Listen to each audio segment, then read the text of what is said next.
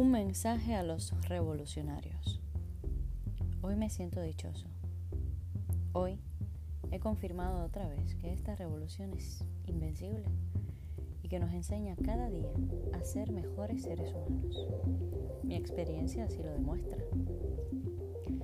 La revolución nos lo ha dado todo, pero desde hace un tiempito hay situación con el desabastecimiento de cigarros criollos Tamaña situación ha sido denunciada en varias ocasiones por el gobierno cubano en Naciones Unidas, acusando al gobierno estadounidense de ser el único causante de la crisis en la isla con uno de los mejores cigarrillos del mundo. Sabiendo esto, yo, fumador crónico, en medio de una pandemia mundial, en medio de un toque de queda y en medio de las constantes amenazas del imperialismo, Salí en mi bicicleta a buscar como sea y donde sea, no ya una caja de criollos, sino una rueda rueda de pan y canela, 10 cajas.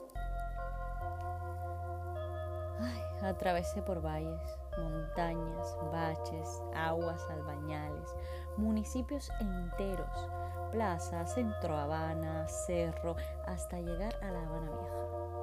Vi un mar de pueblo en las calles, eso sí, cumpliendo con la cuota del día para contagiados por COVID-19. La gente estaba feliz haciendo colas. Eso les divierte. Asumen que esta revolución hace de tripas corazón para abastecer agromercados y tiendas. Visité 38 bodegas, 45 cafeterías del estado y 108 particulares. En ningún establecimiento encontré la mercancía que buscaba, pero no me a milanés ni me pablito. Sabía que en algún lugar de la geografía habanera la revolución había surtido cigarros criollos, los únicos que me permito he de aclarar.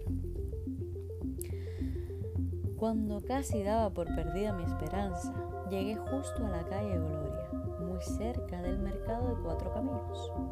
Había pedaleado desde el vedado sin descanso. Había salido de mi casa acaso sin probar bocado. Solo en 23 y G paré un minuto para zumbarme un vaso de jugo de tamarindo. Pero no estaba frío y temí lo peor.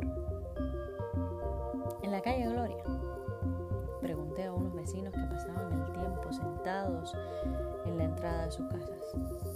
Uno de ellos, señor mayor, fumador de cabos, me preguntó cuántas cajas quería y respondí que una rueda. Diez cajas, exclamó. Y le pidió al socio que lo acompañaba que le sujetara el planchado y le alcanzara su nasobuco. En ese momento también descubrí esta revolución nos ha enseñado el amor al prójimo, el deber de ayudarnos como buenos sederistas, el deber de tirar el cabo, de dar las mieles, de hacer la pala.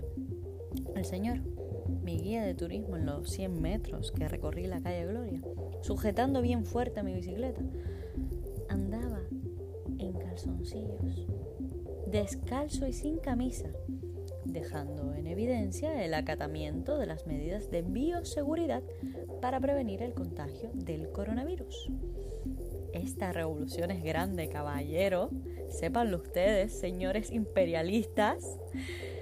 Ay, cuando saqué el billete de 100 CUP, He de decir que en las dependencias del Estado, cada caja de criollos tiene un valor de 7 CUP. En el mercado paralelo cuesta 10, por lo que la rueda rueda de pan y canela cuesta 100 CUP.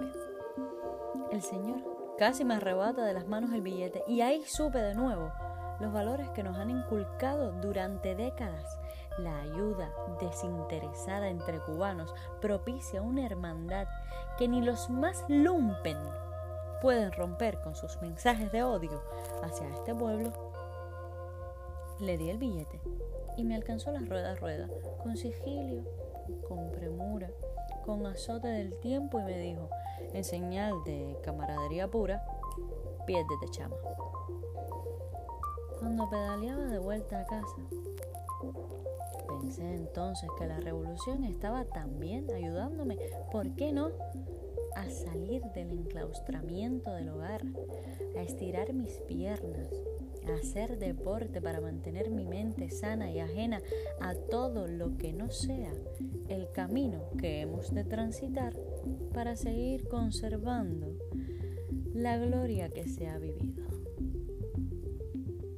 Por cada calle que vi al pueblo uniformado, a los cientos de oficiales de nuestra quinta mejor policía del mundo, los saludaba con la mano en el aire no me importó que no me viesen o no se percataran de mi presencia. Sé que es más importante para ellos el sustituir importaciones con la imposición de multas a los indisciplinados que el saludo de un cubano agradecido.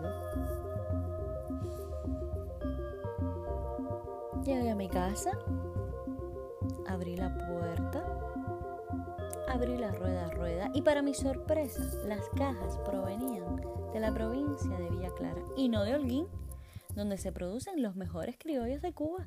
Los de las villas son una falacia envuelta en papel de regalo.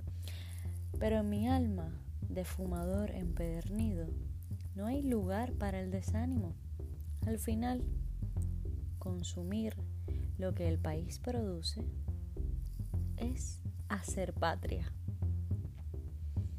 Postdata.